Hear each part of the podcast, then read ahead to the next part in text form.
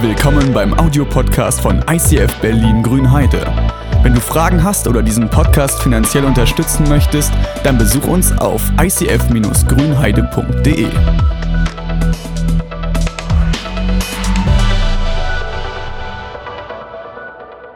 Also, es ist leider nicht übersetzt, aber ich habe in dieser Woche, also gestern habe ich ein Ballspiel gespielt. Und wer mich kennt, der weiß, dass ich bei Ballsportarten nicht gut bin. Äh, und es war so, dass gestern, wir waren eine Runde von verschiedenen Freunden und die meinten so, okay, die beiden Sportbegeisterten, die sagten, wir werden zwei Teams bilden, aber wir spielen nicht Männer und, also wir, wir spielen nicht mit unseren Ehefrauen, das wäre ja unfair. Also haben sie gesagt, die Frauen auf jeden Fall in diese Mannschaft, wir gehen in diese Mannschaft. Und ich dachte so, das wird was werden. Es kam eine Erinnerung aus meiner Schulzeit hoch, wo ich auch immer zu den Letzten gehört habe, dass ich ausgewählt wurde. Ähm, kennt ihr vielleicht auch. Äh, und so war es gestern auch, dass ähm, die ganzen Sportler in der einen Mannschaft waren und wir Nicht-Sportler waren in der anderen Mannschaft. Und glücklicherweise, warum auch immer, wir haben gewonnen. Es ist so, ich habe gedacht, Alter, ich, ich entwickle eine neue Leidenschaft. Und ich dachte, das könnte vielleicht so ein bisschen so sein, dass wenn das Thema heute ist, so erneuerst du deine Leidenschaft. Ich bin mit Sport, ist mir, also oder Ballsportarten, das ist so, ist mir völlig egal. Äh, aber ich werde bei den Fußballtagen dabei sein, weil ich sage, es ist mir wichtig, dass für, für die Kids was machen. Und von daher, das ist ja auch lustig da hinten, ja, Spiel. Genau, du kannst deine Leidenschaft auch in der Musik finden, auch das ist möglich, die Band sucht auch Leute. Aber wir sind heute hier mit dem Thema, so erneuerst du deine Leidenschaft für Gott. Und wenn du etwas erneuern möchtest, heißt es ja, dass du es vorher verloren haben musst. Und die Frage ist so, was, weißt du, wie sich das anfühlt, wenn du was verlierst? Vielleicht etwas recht Wertvolles. So dieses Gefühl, dass du diesen Gegenstand suchst, ähm, so diesen Autoschlüssel, wo ist der jetzt hingelangt? Ja, oder ähm, du wirst irgendwie kirre, weil du dein Telefon nicht findest, aber du musst los. Und wenn du in der WG wohnst oder in der Familie, weißt du auf jeden Fall, es ist jemand anders gewesen. Weil du machst es, du weißt ja, wo was ist. Aber irgendjemand hat es bestimmt weggeräumt. Und du regst dich dann schon auf. Oder wie früher, Mama, warum musst du denn aufräumen? Ich finde doch nichts wieder. Ja, das sind so die Momente. Ich habe vor einigen Jahren habe ich mal den Kirchenschlüssel von einer großen Stadtkirche in Neubrandenburg gesucht. Ich habe da ehrenamtlich eine Gruppe geleitet und ich hatte einen Zugang zu diesem Tresor, wo man dann extra ran musste und diesen großen alten Schlüssel rausgeholt hat, um diese altehrwürdigen Tore irgendwie zu öffnen.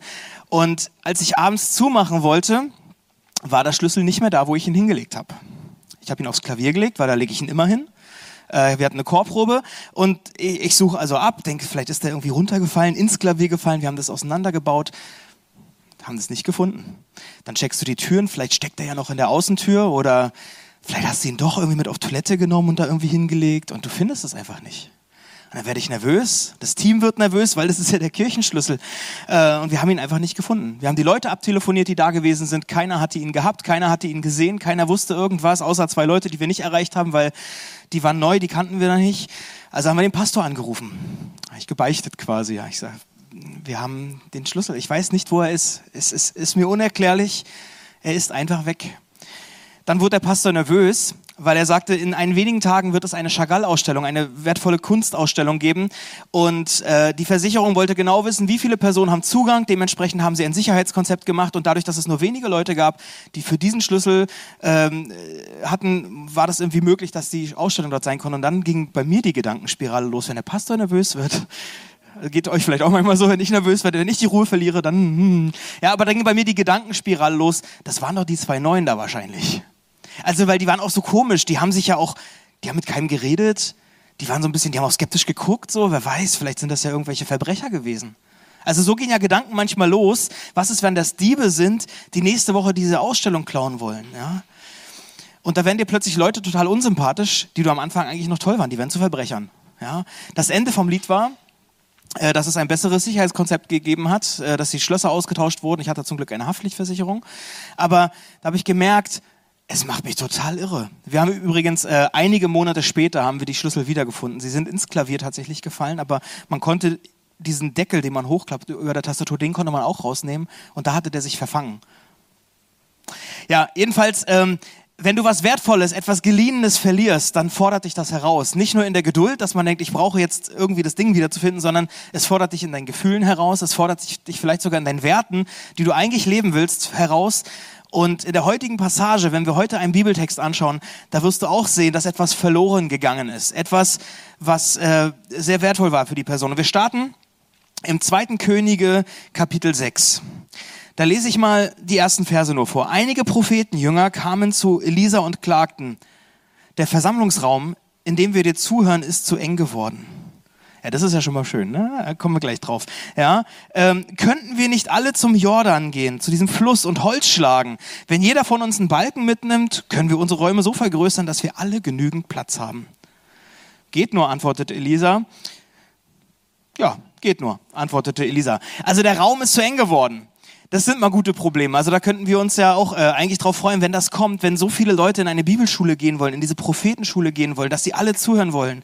Oder der Gottesdienstraum so gefüllt ist, dass man merkt, es, es wird zu eng. Wenn die Luft zu eng wird, ja, haben wir in den letzten Jahren häufiger erlebt, dann, dann brauchen wir irgendwann eine Lüftungsanlage. Da haben wir letztes Jahr für gesammelt.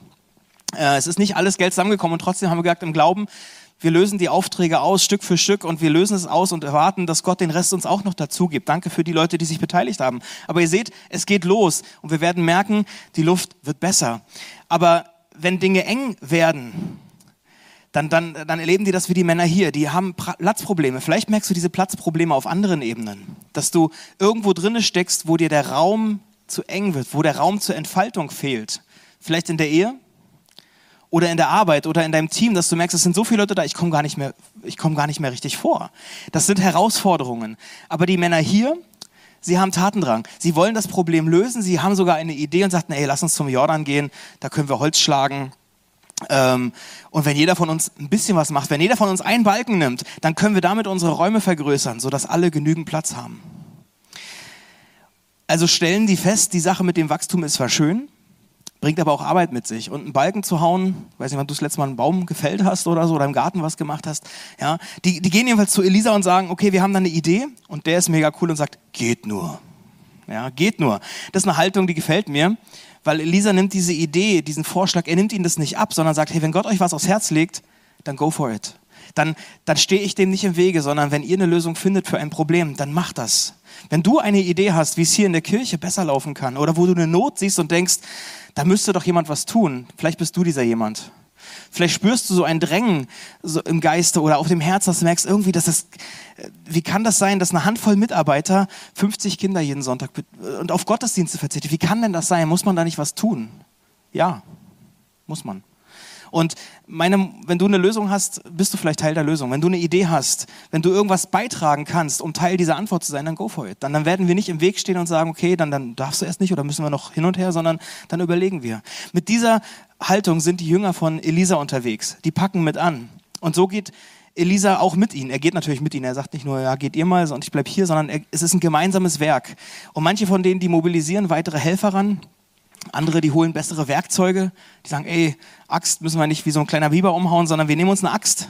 Äh, nee, den Baum hauen wir nicht wie ein Biber um, sondern wir nehmen diese Axt und wir schlagen die Bäume.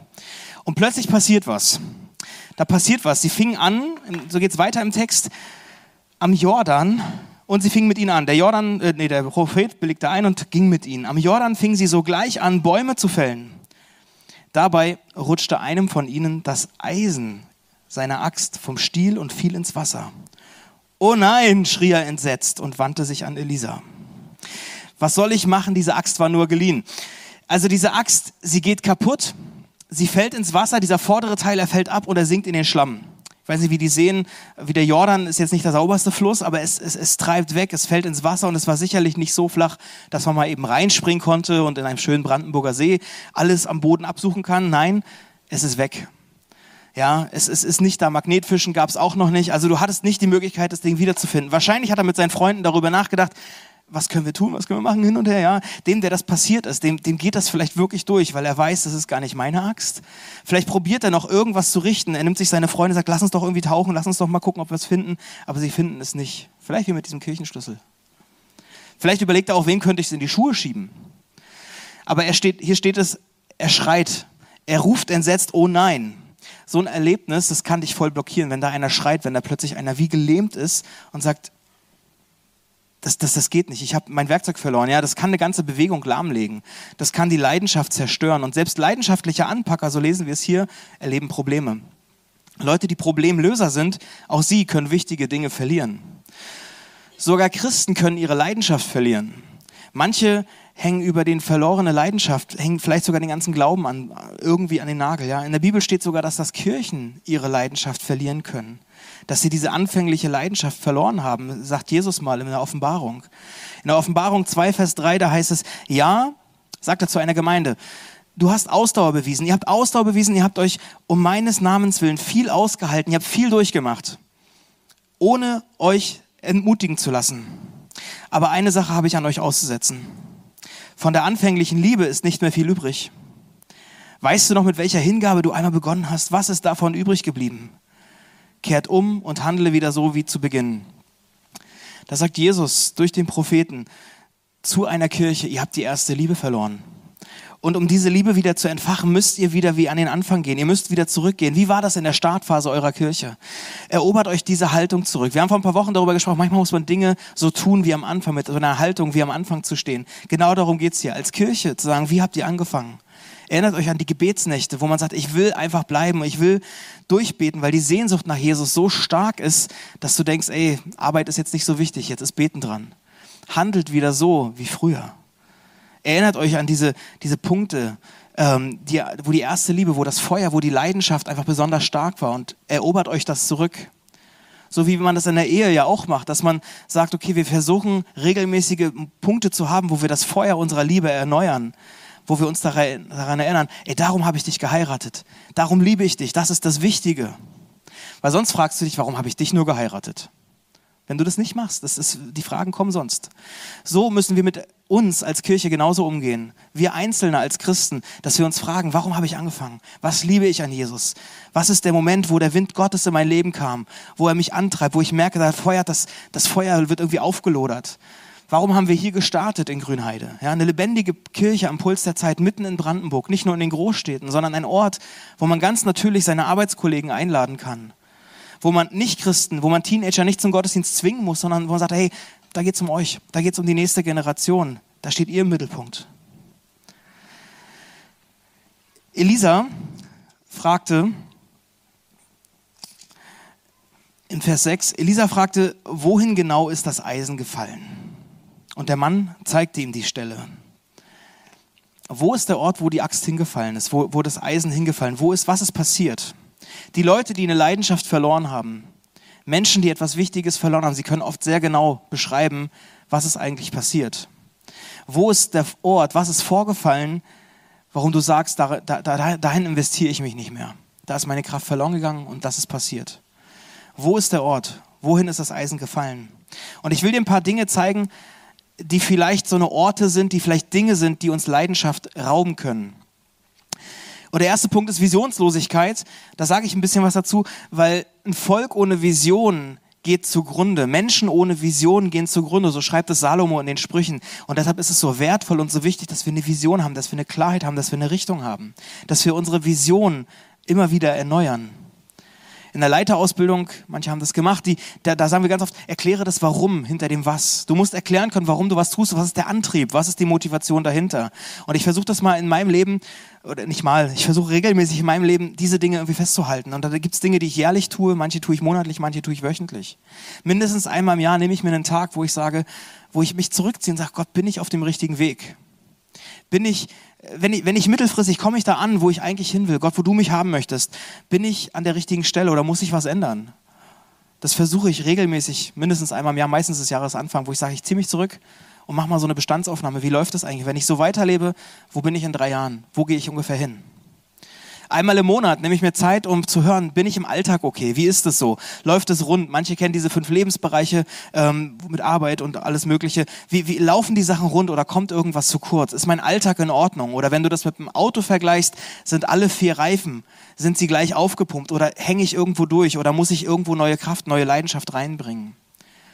Einmal in der Woche versuche ich mindestens Zeiten einzubauen, wo ich das Feuer in mir entfachen kann. Also wo ich meist, darauf freue ich mich. Da kann meine Seele auftanken, da kann mein Geist auftanken, da kann mein Körper auftanken. Das können ganz unterschiedliche Dinge sein. Das heißt nicht, dass ich mich nur zurückziehe oder so, sondern es hat auch was mit Arbeit zu tun oder mit Menschen zu tun oder Dinge zu schaffen. Aber gibt es Dinge, wo du dich im Alltag drauf freust, wo du deine Leidenschaft erholst? Und ich merke, wenn mal eine Woche das nicht ist, das ist nicht dramatisch. Da bin ich nicht gleich irgendwie, da verliere ich nicht gleich meinen Axtkopf, ja. Aber wenn das Woche für Woche passiert, dass ich nichts Leidenschaftliches erlebe, dass ich meinen Geist nicht anfeuern kann, dass meine Seele durchtrocknet, dann, dann wird so eine Axt stumpf, dann wird der Kopf locker und dann kann es passieren, dass meine Leidenschaft verloren geht. Deshalb brauche ich das regelmäßig. Dinge, die uns Leidenschaft rauben. Visionslosigkeit habe ich schon gesagt. Enttäuschungen, also Dinge, die nicht so laufen, wie erhofft. Oder Verletzungen, wo du Niederlagen erlebst. Routinen, immer das Gleiche tun, in so eine langweilige Haltung zu kommen und merkt, warum tue ich das eigentlich noch? Kompromisse. Damit meine ich nicht nur Kompromisse, wo man denkt, okay, ich komme zu kurz, sondern auch Kompromisse mit der Welt. Wo du Sünde in deinem Leben tolerierst, wo du merkst eigentlich, ja, macht doch jeder. Ja, Jesus nicht. Deshalb, das sind die Punkte, die uns die, die Kraft rauben, die, die, die Schärfe in der Axt letztlich äh, die rauben, wo du weiter schlagen kannst. Du kannst weiter arbeiten, du kannst weiter Bäume hauen, aber es wird schwerer, es wird anstrengender. Und irgendwann kann sogar eine Axt verloren gehen. Der Mann hat also mit Elia gesprochen, mit Elisa gesprochen und ähm, er zeigt ihm diese Stelle. Der Mann zeigte ihm die Stelle. Der Prophet schnitt einen Zweig von einem Baum ab und warf ihn dann dort ins Wasser. Da tauchte das Eisen plötzlich auf und schwamm an der Wasseroberfläche. Klingt unglaubwürdig, oder? Willst du es nicht herausfischen, forderte Elisa ihn auf. Da bückte sich der Mann und holte das Eisen heraus. Das ist ein unglaubwürdiges Wunder. Aber ich glaube, Wunder sind immer unglaubwürdig. Äh, Wunder sind nicht unbedingt immer erklärbar. Und ich glaube, dass Gott Naturgesetze außer Kraft setzen kann, so wie er es da auch getan hat ähm, ich habe es auch erlebt, dass das menschliche Dinge, die menschlich nicht erklärbar sind, die menschlich unmöglich sind, physikalische Dinge oder medizinische Dinge, die nicht erklärbar und möglich sind. Ich habe das miterlebt. Ich weiß, dass Gott eingreift. Und so ist es auch hier. Er greift in Situationen ein auf eine Art und Weise, die wir nicht erklären können. Menschlich betrachtet ist es nicht logisch, dass das Eisen plötzlich schwimmt. Menschlich betrachtet ist es aber auch nicht logisch, dass Menschen bis an ihr Lebensende ihre Leidenschaft immer behalten. Weil Leidenschaft geht verloren, kann verloren gehen. Dass Menschen bis zum Lebensende leidenschaftlich für Gott bleiben, ist für mich ein Wunder, weil es so viele Dinge im Leben gibt, so viele Dinge passieren, die die Axt lockern, die die Klinge abhauen wollen. Ja, es gibt so viele Gründe, die dich enttäuschen. Und dann an Gott festzudrücken, äh, festzuhalten, sich nicht runterdrücken zu lassen, ja, dass das Feuer nicht erstickt, das ist für mich ein Wunder, wenn das passiert. Und so ist es hier auch. Das passiert ein Wunder und es passieren auch Wunder, dass Menschen nach tragischen Ereignissen ihre Leidenschaft für Gott wiederfinden und wieder behalten. Das ist nicht unbedingt logisch, aber es ist ein Wunder Gottes. Der Diener, er musste sich bücken, um das Verlorene wieder zu ergreifen. Er musste seinen Blick ändern, er musste sich beugen. Vielleicht müssen wir uns manchmal auch häufiger beugen und bücken und feststellen, okay, ich muss nicht nur meinen Weg gehen, sondern ich lass mal Gott ran und lass mir zeigen, wo ist was, was ich ergreifen kann. Ja, Vielleicht müssen wir uns häufiger beugen, um Gottes Wunder zu sehen. Und in der letzten Woche hat Simon gesprochen, dass wir manchmal dieses Wenn dann, also ich kann tatsächlich manchmal Dinge ergreifen, ich muss manchmal einen Schritt tun, um ein Wunder zu erleben. Das ist dieses Zusammenspiel zwischen Gott und mir. Äh, aber es gibt manchmal Punkte, wo ich einfach nichts tun kann, wo ich einfach nur dastehen muss, wo ich auch nicht sagen kann, ich bete die richtigen Gebete und dann plötzlich passiert das Wunder. Das, man kann Dinge nicht reproduzieren, ich verstehe es auch nicht. Aber es gibt diese Momente, wo wir nur uns beugen können, wo wir nur staunen können dass Gott Wunder tut, die absolut unlogisch sind, die nicht erklärbar sind. Und ich möchte euch heute einen Mann vorstellen, den kennen manche wahrscheinlich, ähm, Sebastian aus der Alpha-Buchhandlung in, in Woltersdorf. Sebastian, du kannst gerne schon nach vorne kommen.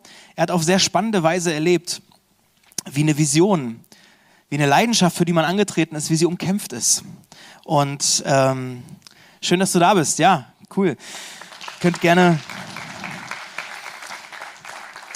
Sebastian, vielleicht kannst du kurz was zu dir sagen, weil nicht jeder kennt dich. Äh, und äh, warum sollte man dich kennen? Wer bist du eigentlich und äh, was ist deine Leidenschaft?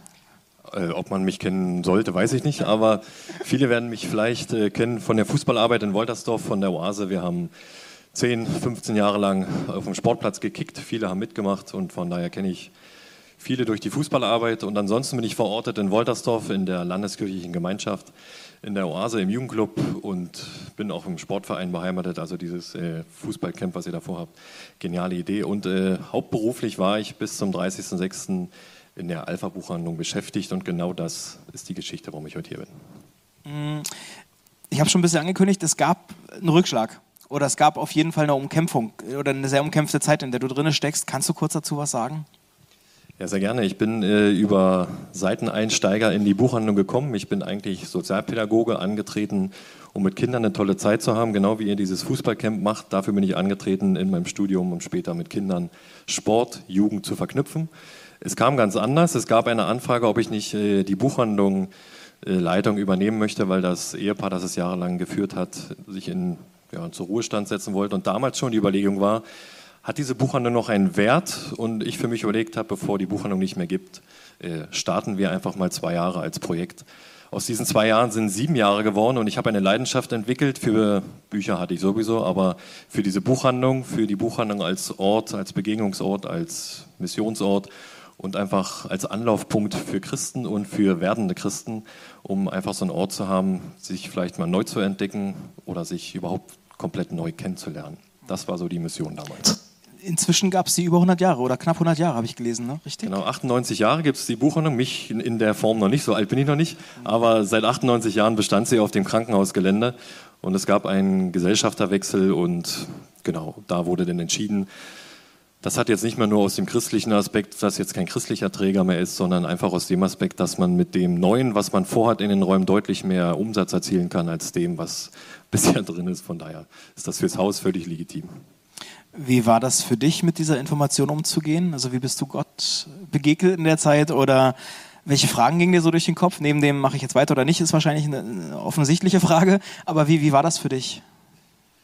Ja, man muss sich das vorstellen, man ist so auf der Reise. Ich weiß nicht, wie, wie ihr den Erstbezug zu dieser Gemeinde habt. Ihr findet die Gemeinde, ihr gebt euch in die Gemeinde rein, ihr gebt euch mit Feuereifer in die Gemeinde rein und auf einmal kommt ihr sonntags zum Gottesdienst und es wird euch von wem auch immer, von meinetwegen von André verkündet. Übrigens äh, nächste Woche, äh, ihr müsst euch eine neue Gemeinde suchen. Äh, leider machen wir die Gemeinde zu. Schön. Habe ich auch erstmal gedacht, äh, stopp mal kurz, äh, wie? Ja, gibt mehrere Gründe, äh, gibt es nicht mehr. Du kannst dich ja um, umgucken, aber ich habe ein tolles Angebot für dich.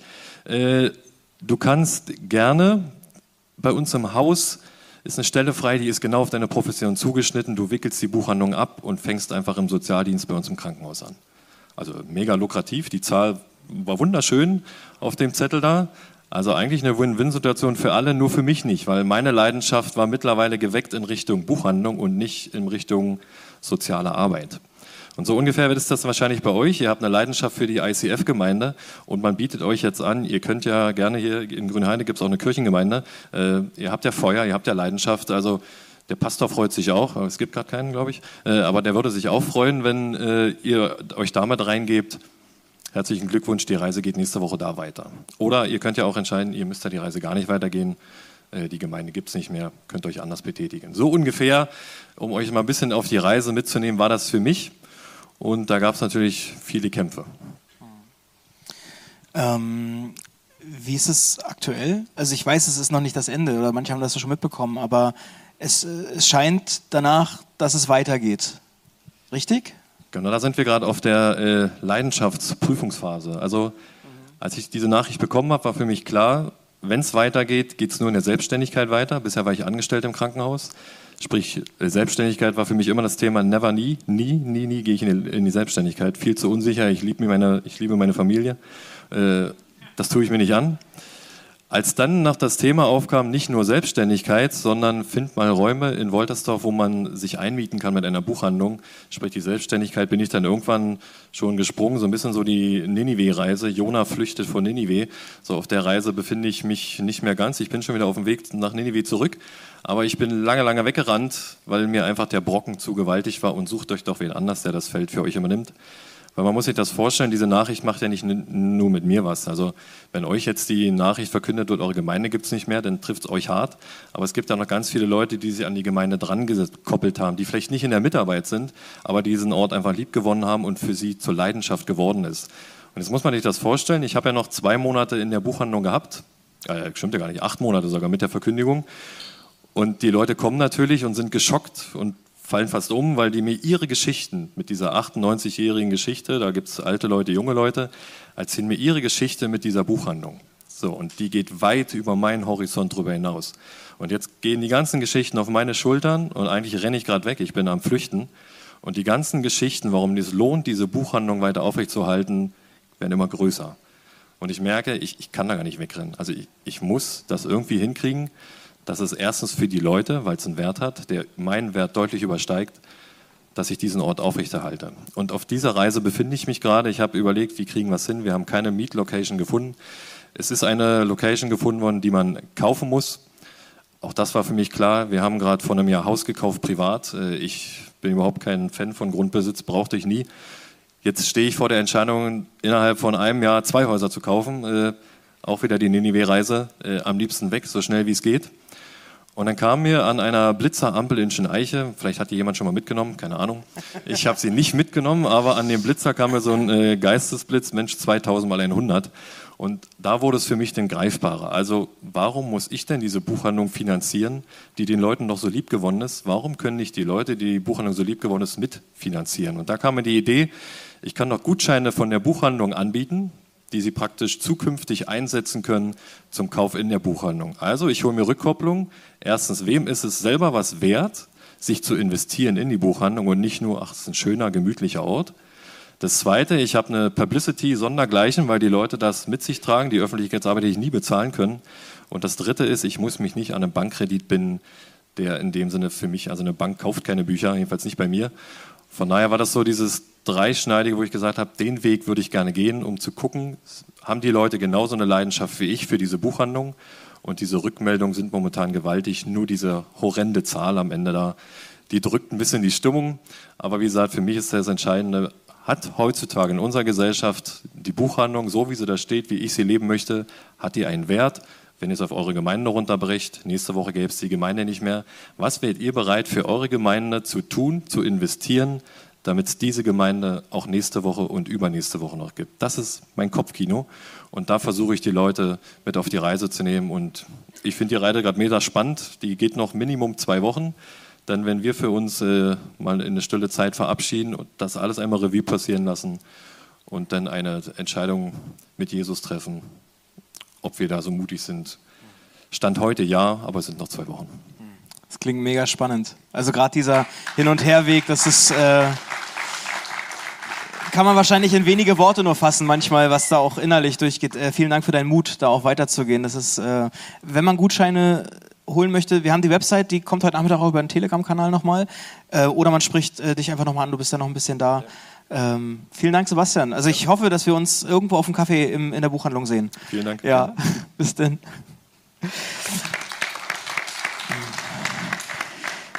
genau das sind ja die Momente. Du kriegst diesen Brief, du kriegst diese Information und weißt, jetzt geht's drum. Jetzt, jetzt wackelt der Axtkopf. Vielleicht fällt er sogar hin und, und kann ich den wieder ergreifen oder nicht? Oder was muss ich dafür aufnehmen? Was muss ich dafür mobilisieren, um das vielleicht zu schaffen? Weiß nicht, welche Gedanken dir durch den Kopf gingen, als es darum ging, Leidenschaft zu verlieren oder so dieses Feuer, was vielleicht am Ersticken ist, wieder neu entfachen zu lassen. Wo musst du deine Leidenschaft erneuern? Wo oder in welchem Bereich deines Lebens ist dieser anfängliche Antrieb verloren gegangen? Das, was dich eigentlich motiviert hat in dem Bereich Glaube.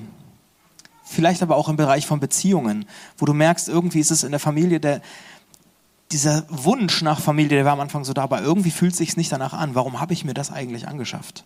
Da vielleicht nochmal eine Ehrenrunde zu drehen und zu sagen, okay, ich, ich stelle das nochmal auf den Prüfstand, was kann ich tun, um meine Axt wieder schärfen zu lassen? Vielleicht im Bereich Gesundheit, im Bereich von Ressourcen, wo der Raum irgendwie sich eng anfühlt, wo es Zeit wird, was Neues zu tun. Ich weiß von Leuten, die die Kamera lieben und Fotografie und sowas, wenn die sich ein neues Objektiv holen, da ist das, das ist nicht nur was Neues, das, das bringt so viel Ideenreichtum plötzlich mit, so viel Antrieb, so viel Leidenschaft, die neu erweckt wird. Vielleicht ist es für dich dran, manchmal dein Equipment, deine Ausrüstung für manche Dinge neu aufzuleben, ähm, was Neues zu besorgen. Klingt halt erstmal nach Investitionen, aber natürlich, so eine Auszeit, das kostet. Das kostet Organisation, das kostet vielleicht sogar Geld. Dinge, die du anschaffen musst. Oder als Eltern sich die alten Fotos rauszuholen, den Kindern mal zu erzählen. Wie war das eigentlich? Wie haben wir uns eigentlich kennengelernt? Was habe ich denn an ihm geliebt? Oder was habe ich an ihr? Was hat mich an ihr fasziniert? Das ist für die Kids voll spannend. Ja. Oder wenn du eine Arbeit tust, die eigentlich sehr viel Routine mit sich bringt, selbst dann kannst du den Ganzen auch einen neuen Lebenshauch einatmen, eine neue Leidenschaft. Ich habe ein Foto gefunden von Fensterputzern, die eigentlich eine sehr routinierte Aufgabe äh, machen, die man nicht unbedingt immer so als super spektakulär sieht, aber auch sie haben es geschafft, diese Leidenschaft neu zu entfachen. Ich habe das Foto mal dabei. Ähm, wenn plötzlich diese Kinderaugen dann irgendwie leuchten und denkst, wow, Superman kommt vorbei. Ja, also werde kreativ und überlege, frag Gott nach Ideen, wie du deine Axt schleifen kannst. Halte ihm deine Axt hin und sagst, ey, ich weiß es nicht. Ich weiß es selber nicht. Ich habe keine Ideen und 2000 mal 100, ich, ich, mit Mathe war ich eh nicht so gut. Äh, ja, vielleicht ist die Axt auch noch nicht verloren gegangen. Vielleicht sind aber die Dinge mühsamer geworden. Ich habe am Montag äh, Balkone abgerissen. Äh, mit Kettensägen haben wir da gearbeitet und wir mussten, glaube ich, zweimal nachschleifen. Zwei Ketten mussten wir innerhalb von vier Stunden nachschleifen, weil das so anstrengend war, weil das so dicke Bretter waren, die wir bohren mussten, die wir trennen mussten. Und ich denke so, ja klar, ist ja nicht schlimm. Also es ist ja normal, dass man, wenn man arbeitet, wenn man Dinge tut, wenn man unterwegs ist, dass man sich auch beschmutzt, dass man auch Dinge kaputt macht, dass man, dass das Eisen äh, sich abnutzt. Wenn du lebst, wenn du unterwegs bist, wenn du mit Gott unterwegs bist, wenn du ins Reich Gottes investiert, dann ist es normal, dass eine Axt benutzt wird und dass die vielleicht sogar stumpf wird. Das ist nicht schlimm. Schlimm ist nur, wenn du sie so lässt. Und wenn du sie dann liegen lässt und denkst, ah, der Rost ist hier dran, das bringt doch nichts. Ein großer Knall, ich bin wieder wach, aber ist doch nicht so schlimm. Ich hab's doch gemacht, ich habe ja schon was getan. Wenn du sie liegen lässt, das ist das Mist, das ist der Mist, das ist der Frust, in dem du dich aufhalten kannst. Im Epheserbrief, da gibt es eine Stelle, da heißt es, betrinkt euch nicht. Das führt nur zu einem ausschweifenden Leben. Und ich übertrage das mal auf diese Situation. Bleib nicht im Frust. Das macht dein Leben kaputt. Dafür, wo du angetreten bist, du wirst es verlieren. Bleibe nicht im Frust, sondern lasst euch viel mehr von Gottes Geist erfüllen. Manche bleiben im Frust, manche ertrinken den Frust sogar mit Alkohol. Aber Gott sagt, macht es nicht sondern lasst euch vielmehr von Gottes Geist erfüllen. Und ich stelle mir das immer so vor, dass Gott kommt mit einem kalten Glas Wasser, gerade in so einer heißen Sommerzeit, und du kannst deine trockene Kehle wieder erfüllen, du kannst wieder trinken. Und ich stelle mir vor, wie der Becher, wie Gott mit der Karaffe da steht und mich füllt, mein Leben füllt. Und dann ist auch der, der Dreck des Alltags, die Sünde, sie wird einfach ausgespült. Die Kompromisse, in die ich eingegangen und die werden brechen. Die Dinge werden ausgespült. Und wenn Gott dir einen Becher hinhält, dann, dann trinke ihn und lass dich erfüllen. Such die Erfüllung nicht woanders, sondern komm zur Quelle. Lehne es nicht ab, wenn Gott dir etwas anbietet, sondern lass dich erfüllen. Und ich will gern beten und ich hoffe, dass wir dann im übertragenen Sinne erleben, wie der Heilige Geist uns erfüllt. Ich will beten, dass dieses Wasser, was wir symbolisch haben und trinken können, dass wir merken, wie Gottes Geist in unserem Leben lebendig ist und wir den Dreck des Alltags rausspült und Leidenschaften wieder hochgespült werden. Und Vater, deshalb bitte ich dich, dass, dass du uns erfrischt. Du siehst, dass der Alltag manchmal heiß ist, dass es manchmal anstrengend ist. Du siehst, dass unsere Axt, unsere Leidenschaft vielleicht stumpf geworden ist. Und ich bete ganz bewusst für jeden Einzelnen, dem das so geht, dass so eine Nachricht kam, ein Brief kam, der dich völlig aus der Bahn geworfen hat und du hinschmeißen möchtest. Ich bete für diese Menschen, dass du sie jetzt berührst. Ich bitte dich, dass du sie ermutigst, in den Arm nimmst, daran erinnerst, was noch auf sie wartet. Ich bitte dich, dass dein guter Heiliger Geist uns erfüllt und unsere Herzen reinigt, sodass die Leidenschaft wieder da ist, wieder oben ist. Dass ein Eisen schwimmen kann, dass das, was menschlich unerklärbar ist, dass solche Dinge passieren. Amen.